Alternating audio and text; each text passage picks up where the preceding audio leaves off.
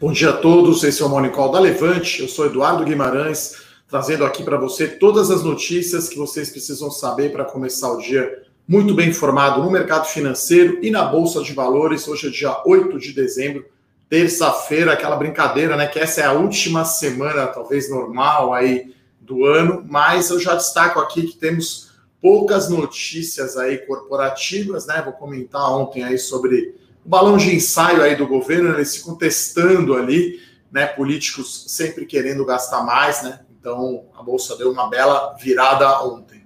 Mas antes de começar, como sempre, vai lá, faça a sua inscrição no canal do YouTube da Levante, se você ainda não está inscrito.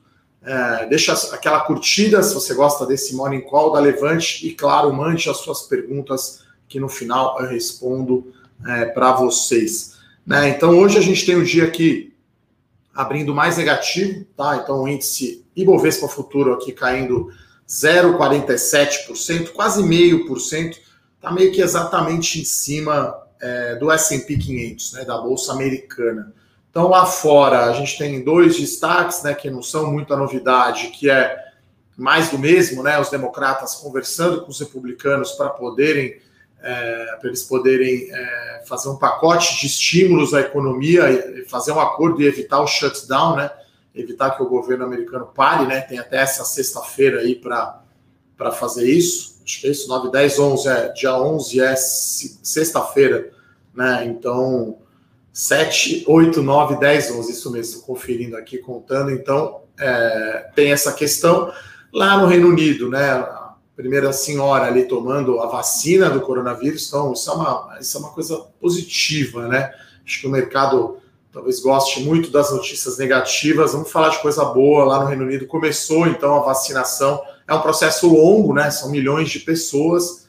Vai demorar, mas acho que enfim, começa a ter a vacinação lá no Reino Unido, né? A vacina desenvolvida pela Pfizer e a MTech.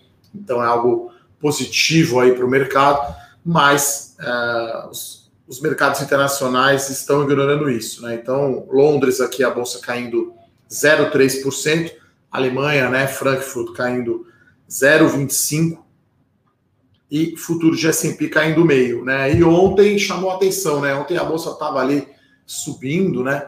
É, e aí teve uma queda ali de 2 mil pontos, porque vazar, vazou informações né, sobre o possível puxadinho ali no teto de gastos, né? Aliás, eu recomendo, quem não recebe ainda eu com isso escrito, né, que é o nosso Morning Call, pedir para a produção colocar o link aqui, é o nosso analista político Felipe Berenguer falando é, sobre isso também, né? E, e, teve também essa semana uma certa surpresa o Supremo Tribunal Federal é, não autorizar a reeleição do presidente da Câmara e a presidência do Senado.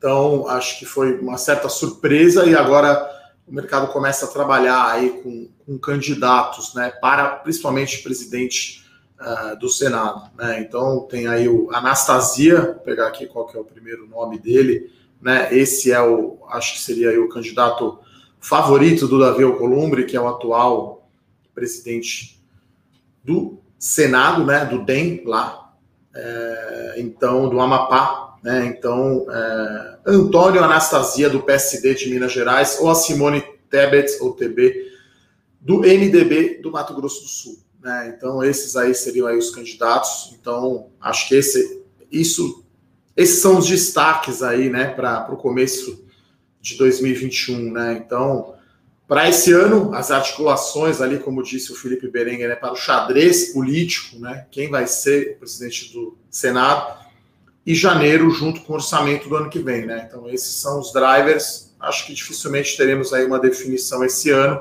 mas acho que aí tanto o Senado quanto a Câmara focado aí quem vai ser o presidente das casas aí, as principais casas né, legislativas do Brasil, o Congresso Nacional para o ano que vem.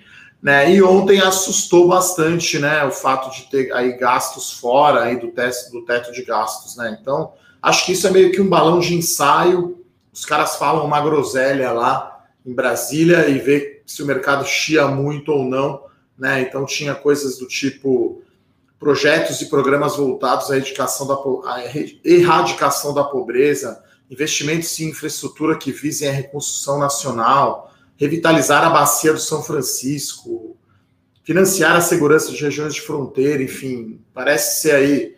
E aí, rapidamente, o Ministério da Economia foi lá e disse que não vai respeitar o teto de gastos. É um problema crônico esse é, do Brasil de gastar muito mais do que ganha, tem um déficit, né? A diferença entre arrecadação e custo muito grande, né? É, gasta demais, gasta mal, né? Esse é o problema é, das contas públicas brasileiras, né? E a gente teve também, né, hoje em dia aí, muito mais destaques macro do que de empresas, né? O IPCA, Índice de Preços ao Consumidor Amplo, né? A inflação que, me, que, que é o índice de inflação que é usado aí para o Banco Central balizar a sua meta, né? E, e taxa de juros, né? Então, no mês de novembro, o IPCA foi de 0,89% de alta, né? Um pouquinho acima aí do mês de outubro, que tinha sido 0,86%. Então, no ano, o IPCA acumula uma alta aí de 13, é, 3, né? 3, calma, não 13, ufa. 3,13% no ano. Então, é um número um pouco mais alto aí. É, então, esses são os indicadores macro. E hoje temos também a definição do preço do IPO da Redidor. Né? Então, é, rede de hospitais, né? a maior rede de hospitais privada aí do Brasil.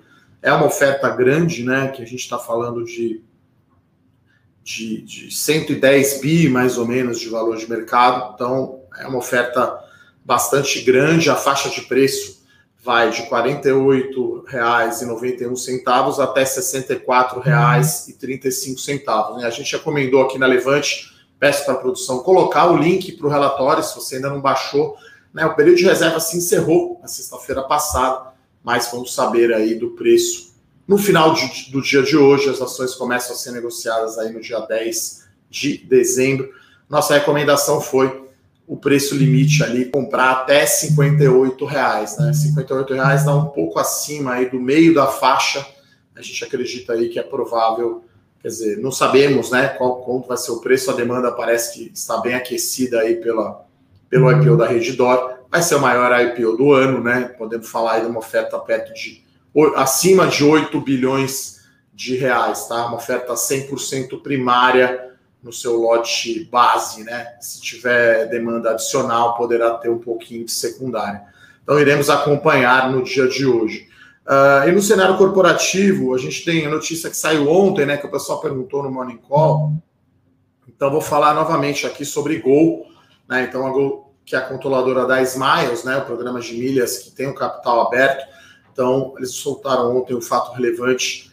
Pela terceira vez, a Gol está tentando incorporar né, as ações da Smiles, né? Quer fechar o capital e quer e ofereceu para isso aí dinheiro e troca de ação, né? Então, uh, eh, 0,825 né, ações preferenciais da Gol ou R$ 22,32.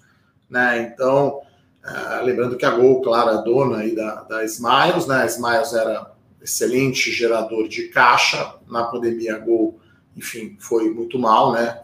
Toda a companhia aérea. Inclusive, a Azul também divulgou aí a sua prévia operacional, né? Números marginalmente melhores, mas eu acho que não foram extremamente animadores, né? Então, uh, esse preço aí proposto tá 2% aí.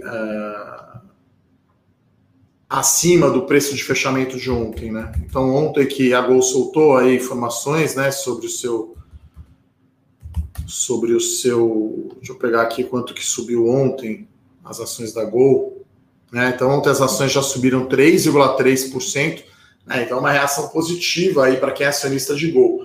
É aquela história, né, pessoal? A gente já acho que eu já falei isso aqui algum tempo atrás, né? Você que tem ações da Smiles com a, com a Gol incorporando, mudou a vida, né? Smiles era pagadora de dividendo, era um negócio previsível, era um negócio bom, né? melhor, vamos chamar assim. Né? E era até uma certa aberração, né? talvez seja a única companhia aí de programa de fidelidade que tenha capital aberto isolado né, da sua companhia aérea. Então, boa notícia para acionista da Gol, né? nem tanto para o acionista de Smiles. Né? Então, é, é claro que é, enfim, melhor aceitar né, a proposta, mas, enfim, no momento a gente nem teria companhia aérea, né? Nem teríamos ação de companhia aérea. Então, nossa recomendação aí para quem tem ação da Gol deve ter um pregão positivo hoje, né? Reagindo a essa terceira tentativa aí da Gol de incorporar a Smiles. Para quem é acionista de Smiles, na minha opinião, já devia ter saído há muito tempo, porque mudou o case, né? Vai passar a, você vai passar a ter ações de Gol, que é outra coisa, não é call de dividendo, não é previsível. Então, melhor optar por outro ponto. Então, as ações da Smiles ontem subiram meio, as da Gol subiram aí quase 3%. Então, as ações aqui da Gol abriram em alta de 3%. Então, vai fechar esse gapzinho aí que a gente falou, né, do, do preço de fechamento, né? Então, 2,5% de alta, Smiles está subindo 0,8%. Parece que agora vai, né? Vai sair essa proposta e a outra notícia é sobre o grupo Ultrapar, né, que é o dono aí, né, o grupo grupo Ultra, que é o dono da rede de postos Ipiranga, né? Então eles estão fechando aí, estão querendo mudar a rede aí de lojas, lojas de conveniência, né? O chamado posto Ipiranga lá, o AMPM, né, que ficou famoso lá na propaganda, e até o Paulo Guedes aí é o conhecido como posto Ipiranga, né? Então, eh, a rede hoje do Grupo Ultra tem 1.750 lojas, né? então tem uma capilaridade grande. Eles estão optando por fechar algumas lojas, já que tem alguns modelos de loja que são franqueados, né? postos franqueados, né? Então não dá tanto retorno assim, que você tem que pagar a franquia mais os seus custos, né? De operação. Então a companhia está fazendo um turnaround ali, o Grupo Ultra, né? Entrou o Grupo Pátria na gestão né, do Grupo Ultra isso a gente já viu já uma pequena melhora aí na, na margem EBITDA por volume de combustível vendido, né? O EBITDA, que é uma métrica de geração de caixa, né, que é o lucro operacional antes das despesas financeiras, juros né, é, de dívida, depreciação, amortização e impostos. Né? Então, é, o EBITDA por volume né, de combustível vendido houve uma melhora. Né? Então, é, eles estão querendo colocar um modelo, deixar a loja MPM mais parecida talvez com Pão de Açúcar Minuto, né? Quer dizer, você colocar lanches rápidos, competir de certa forma até com os mini mercados e os deliveries, né? Eu lembro eu trabalhava no BES ali na Faria Lima, né? O Banco Espírito Santo tinha o posto ali, né? Do, do lado do McDonald's, que agora virou um estacionamento. Tinha lá uma loja que a gente ia sempre tomar café depois do morning call que não existe mais, né? Então, é, eu acho que tem uma, uma, falta aí dessa. Tem muita demanda para esse tipo de serviço, né? Não é só mais um, uma loja de conveniência, né? Acho que tem que ter lanches, pequenas refeições, mais ou menos comparável aí com que é a rede Irota, né? Até tem uma perto aqui do escritório, aqui na Clodomiro Amazonas, né? Que você vai lá, tem algumas refeições quentes, você pode esquentar, tem uma marmitinha. Então, acho que eles estão tentando seguir esse modelo que tem margens melhores, né? Então, é uma notícia aí positiva, né, para as ações da Ultrapar, mas aí o impacto no prazo mais longo, né? Acho que estamos chegando naquela época do ano em que não teremos notícias bombásticas, né? Se são uma outra, um outro fato relevante bem marcante, né? Não vai ter muita coisa que bombe, né? É, é, a época daqueles investor days, né? As empresas fazendo aí os seus eventos uh, abertos aí para os investidores, né? Então é a hora aí você que tem as ações, né? Que quer ser acionista de uma empresa, quer conhecer melhor, vale a pena assistir, né? Na semana passada teve Petro e Vale, a Clabin fez o dela na sexta-feira, né? Bem interessante. Vai ter da Isa Cetep essa semana, enfim, vários eventos aí quase todas as empresas fazendo essas apresentações públicas aí para investidores. E chama atenção aqui a Eletrobras, né, que, que entrou aí na lista definitivamente para ser privatizado ano que vem, né, e teve início de cobertura aí do Banco BTG, por isso que as ações aqui da Eletrobras subindo 5%. E saiu aqui também uma notícia quase futurista, né, da BRF com guidance, né, é, até achei bastante otimista né, a projeção. Né? Então, é, em, em 65 bilhões de receita no período de 2021 e 2023, né, e o EBITDA dobrando de tamanho. Né? Então, tá certo que a margem EBITDA está bem pressionada aí da BRF, né? principalmente Sadi e Perdigão aí, perdendo bastante né, para, para para a Seara né, da JBS. Então, eles divulgando aqui estimativa de crescimento, né? Então, projeções otimistas, eu diria, da BRF aqui, né? O EBITDA duas vezes, né? Crescendo de 21 a 23, de 24 a 26, crescendo duas vezes e meia, e de 27 a 2030, a gente está falando de 10 anos aí, né? Quase um exercício aí de futurologia, é, crescendo três vezes e meia, né? Então, é, tá até falando que a, a, ideia aqui da BRF é buscar uma margem EBITDA acima de 15% e um retorno sobre o capital investido de 16%, né? Então, acho que são métricas aí bastante otimistas, né? Provavelmente BRF deve ter feito aí o seu Investor Day também divulgando esse guidance tá? Eu acho que vai repercutir positivamente aí no preço das ações hoje. Acabou de sair, imagino que ela esteja fazendo aí a sua reunião. Está é, indicando aqui uma alta de 2%, né? Então, esse guidance aqui realmente bem otimista aí da, da BRF.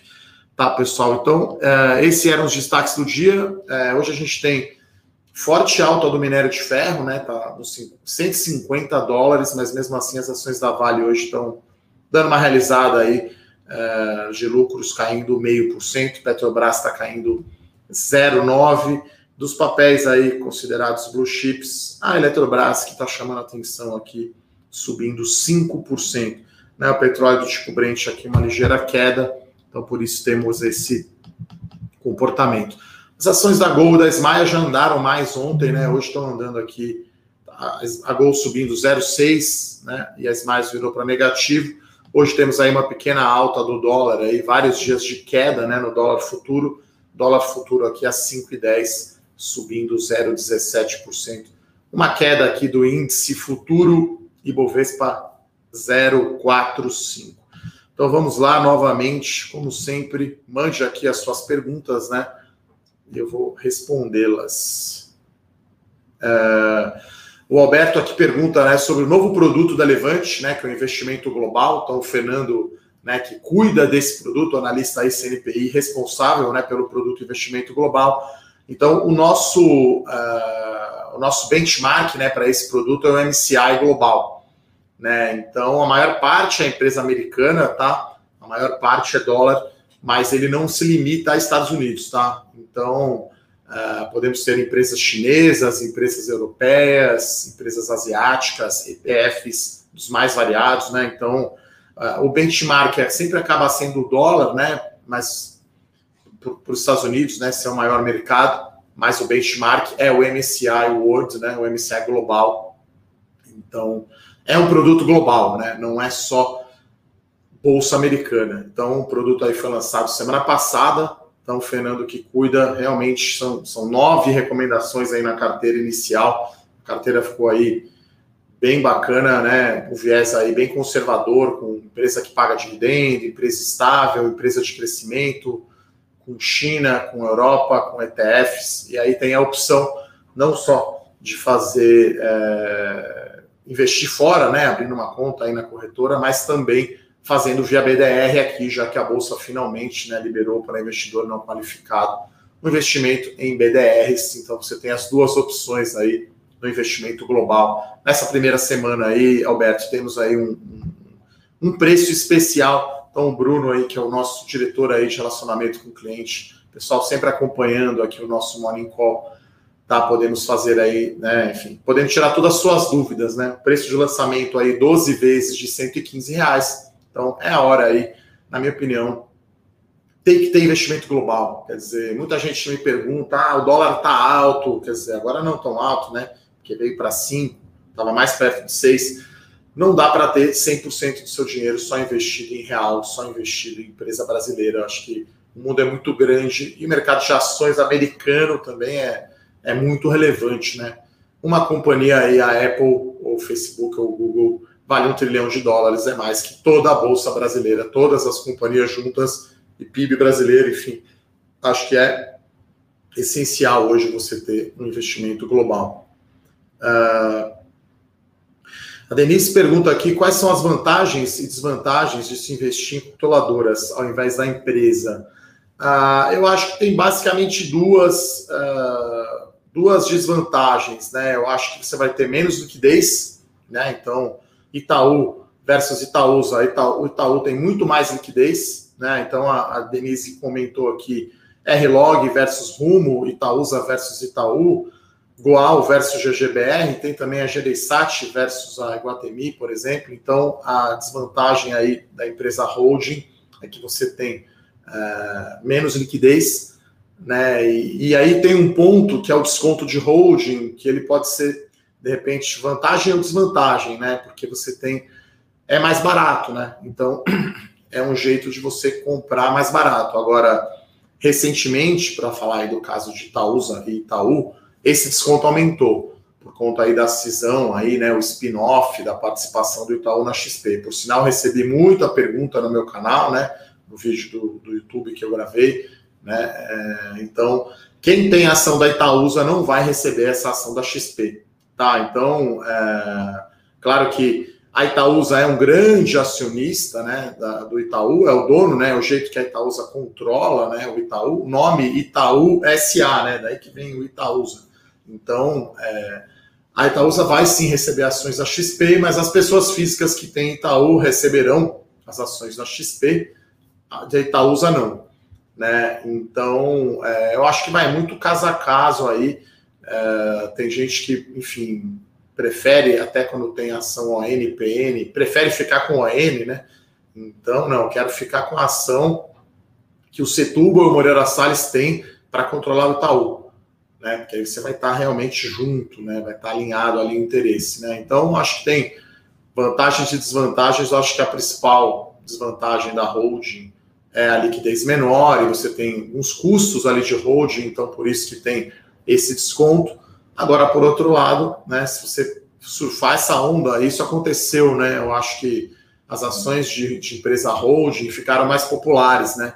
Então, o desconto fechou bem né? Se a gente pegar um período aí mais longo de tempo, né? A, R-Log contra a Rumo fechou bem, até por conta da reorganização societária proposta pelo Grupo COSAN, né? Você tem Itaúsa Itaú, a própria Goal, GGBR, Gereissat Guatemi, então você tem aí esse desconto fechando.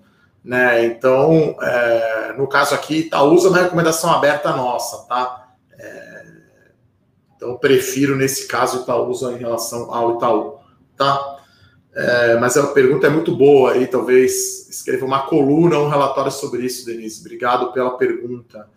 Uh, o Robson pergunta sobre o IPCA, né, que veio acima do esperado, se isso pode empinar a curva de juros. Eu acho que a curva de juros ela, ela, ela reflete mais as contas públicas, tá? E nem tanto o IPCA, né? Porque aí, se, se a inflação vem muito mais alta, o Banco Central tem que é, aumentar os juros no curto prazo, que é o que provavelmente ele não vai fazer. Por enquanto, os dados que têm saído, Selic fica a 2%, o juro mais longo que empina, né? E aí a gente teve, é, tem, tem, visto uma volatilidade grande aí nessa curva de juros, né? Semana passada aí uma euforia aí com o Brasil, né? O Brasil, o Tesouro Nacional, fazendo uma emissão internacional, né? A custos muito baixos. Então, acho que as contas públicas são o principal driver aí, como a gente disse, para a curva de juros, tá? Então, o empinar quer dizer a diferença entre o curto e o longo prazo, né? Então, se a gente tem Selic a 2 e a curva longa a 8, 8,5, isso que chama empinar aí que o Robson está se referindo. Uh, o Felipe pergunta aqui como eu tenho visto um aumento brutal do endividamento ao redor do mundo. O Japão anunciou um novo pacote de quase 400 bilhões. Olha, tem países que têm dinheiro, né? Eu costumo dizer que, enfim, quem tem dívida, né, não consegue gastar mais, né? Para fazer isso, vai ter que aumentar a sua dívida, né? Que acho que esse é o caso do Brasil. Imagina que você tivesse lá, sei lá, devendo no banco um bilhão de reais, você não vai ter esse dinheiro para pagar aí na sua vida, vamos dizer assim. Então você joga para a geração futura, né? Joga aí para o seu neto pagar a conta. Então quem deve um bilhão pode dever um bilhão e cem, né? Então, é, acho que tem diferenças de países, né? O Brasil, curiosamente, foi o país que mais gastou, né? Que mais, até por ter mais desigualdade social, né? Acho que faz sentido você ter aí auxílio, né? Para os desempregados, para os trabalhadores informais, mas proporcionalmente foi o país que mais deu uh, auxílio mas é o que tinha mais dívida, né? Então o Brasil que estava já devendo muito passa a dever mais, né? O Brasil está com relação dívida pública PIB 100%. Então tá super endividado, né? Outros países como Estados Unidos, Japão, Europa têm um pouco mais de recursos. Se você quiser ler sobre isso, Felipe, tem uma carta do Verde, né? Do Fundo Verde do Luiz Stuberger, muito boa. Acho que faz uns dois, três meses aí. Você consegue encontrar no site. Tem um gráfico que ele mostra isso, né? Quanto que, que foi gasto ali per capita, não lembro exatamente a métrica, né? Quanto foi de ajuda e quanto que era o nível de endividamento daquele país, né? Então o Brasil, até comparado aos seus pares aqui, Chile, Argentina, Peru, Colômbia, Bolívia, né, é, provendo aí um, um auxílio muito maior, né? é, do que deveria ter sido, né? segundo a análise ali do Fundo Verde. Uh, bom, o Reinaldo aqui pergunta como eu vejo o futuro das empresas de petróleo com o crescimento das demandas por energias mais limpas e ESG. Olha, o Brasil ainda depende muito do. O Brasil não, né? Acho que o mundo depende muito do petróleo, né? Acho que não tem como. Né? Acho que petróleo e aço acho que são commodities. Assim, até eu brinco aqui com o Bruno Benassi, que é especialista de ações aqui da Levante, né, da equipe, já fiz algumas vezes o Morning Call com ele, ele é bem fã de commodities, mas ele tem razão, né, no prazo mais longo, papel celulose, minério de ferro, aço, petróleo, é, a demanda vai ser muito crescente. Quer dizer, né, a China, o avião continua sendo feito de aço, para andar de carro e avião precisa de petróleo. Eu acho que tem aí Uh, a Petrobras mesmo acho que mostrou ali no seu Investor Day uma preocupação maior né, com emissão de carbono, a própria Clabin né, no seu Investor Day, uma das poucas aí que tem créditos de carbono negociado em bolsas do mundo, né, a única empresa brasileira no Dow Jones Industrial, é, o índice de sustentabilidade. Então, uh, as empresas estão preocupadas com isso, né? Acho que é muito importante. É, agora, petróleo vai sempre ter demanda. Né? Então, é, não é por isso, claro, que eu tenho call em Petrobras, né? Outra recomendação aberta que a gente tem aqui na Levante, mas é, o consumo de petróleo deve voltar aí a crescer com a volta aí do, da vida à normalidade. acho que leva tempo ainda, né? Vai demorar muito para vacinar todo mundo. Começou a vacinar ali a primeira senhora lá no Reino Unido até chegar aqui para a galera no Brasil, por exemplo, vai demorar algo, sei lá, segundo semestre do ano que vem. De repente, né, na, em dezembro aqui de 21, a vida vai estar mais normal, assim espero, tá? Mas eu acho que tem, o Reinaldo, uma, o mercado prestando cada vez mais atenção no ESG, né? E aí eu acho que tem que ser os três juntos, né? Que é ed, ambiente, né, em inglês, social e governança. Não adianta a empresa né, tem uma governança excelente, e aí a Vale, por exemplo, teve o estouro da barragem. Ou a Clabin, que tem né, um, um, ambiente excelente, né, venda aí de crédito de carbono, por exemplo, mas tinha uma governança ruim, pagava o royalty para o controlador. Acho que esse SG tem que ser equilibrado ali, como se fosse um vestibular. Você tem física, matemática e, sei lá, português, você tem que tirar nota boa em todos. Não adianta ir bem em um só. Então, acho que o mercado vai cada vez mais prestar atenção nisso, principalmente olhando aí para até as empresas do setor elétrico e as empresas de energia. Né? Acho que o mercado presta muita atenção nisso. E isso é importante, né? Mas acho que a demanda vai continuar. E você vê, a gente tem até investidores demandando esse tipo de ação, né? Porque pô, mineração não é, é super agressivo o meio ambiente, né? Por mais que se tome todos os cuidados, né? Então, enfim, nessa linha, talvez a, a commodity aí mais amiga do meio ambiente seja papel celulose, né? Acho que realmente tem muita coisa interessante. Uh, o Rodrigo aqui pergunta um mata-mata aqui na área de saúde entre Fleury e Redidor, né? A gente vai em Redidor, tá? Não à toa aí a gente recomendou a entrada, né, no IPO. Uh, eu acho que a empresa tem aí um poder de marca muito forte, né? Porque o cliente dela não é, não somos nós, né? É, são os planos de saúde, né? Então você tem a Apivida Intermédica, que tem hospital que vende plano de saúde, e aí você tem a Redditor, que o cliente dela é o plano de saúde. E aí, como ela tem os melhores hospitais, né? Enfim, na hora você tem um problema de saúde grave, né? Você vai procurar o melhor tratamento possível. E aí acho que isso é uma barreira de entrada gigantesca. É claro que o Fleury tem, né? Só o fato de eu ter escolhido Redditor e não Fleury não quer dizer que Fleury seja ruim, né?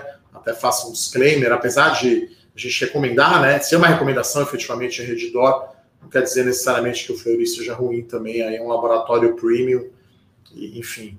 Mercado de saúde aí tem muito espaço, né, para consolidar é, e tem muita alternativa aí de, de fusões e aquisições, tá? Então, é, mercado ainda bastante fragmentado, o envelhecimento da população daria para fazer um basket aí com quase todas as empresas, né?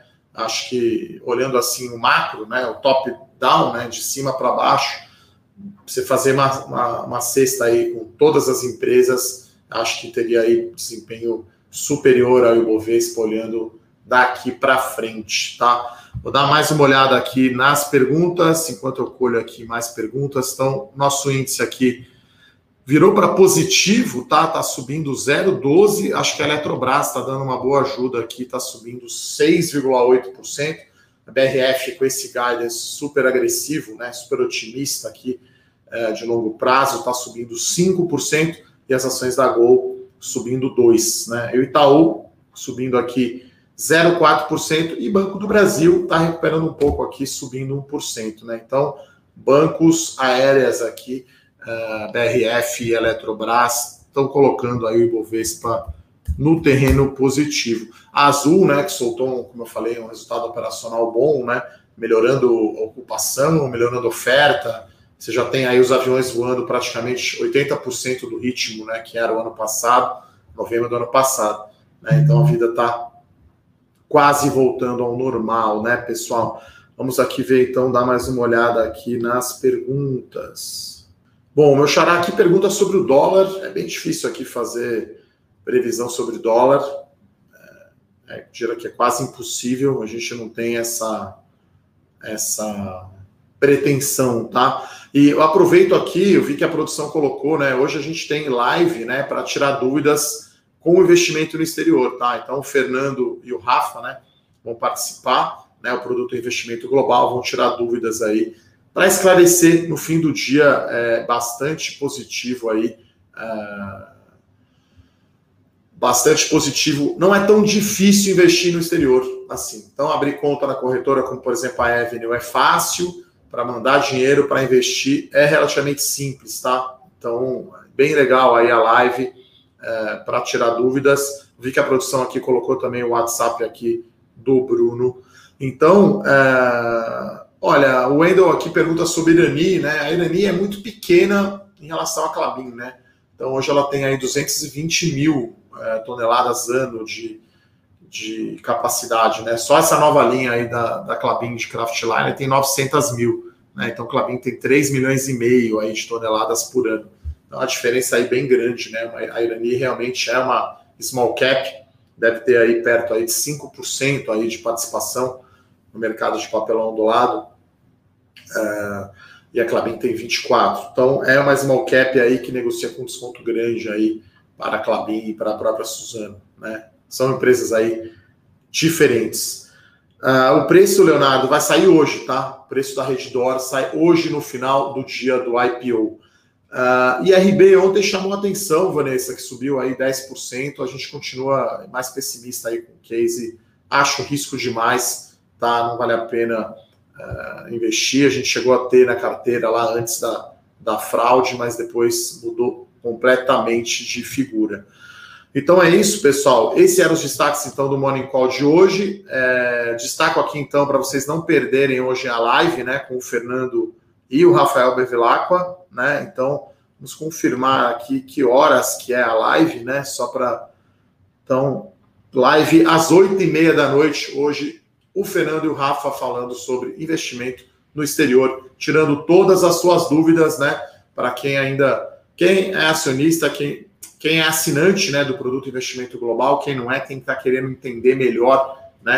A gente acredita aí, essa é a segunda onda aí, né? Se a primeira onda são 3 milhões de pessoas na Bolsa de Valores, a segunda onda é investir no exterior.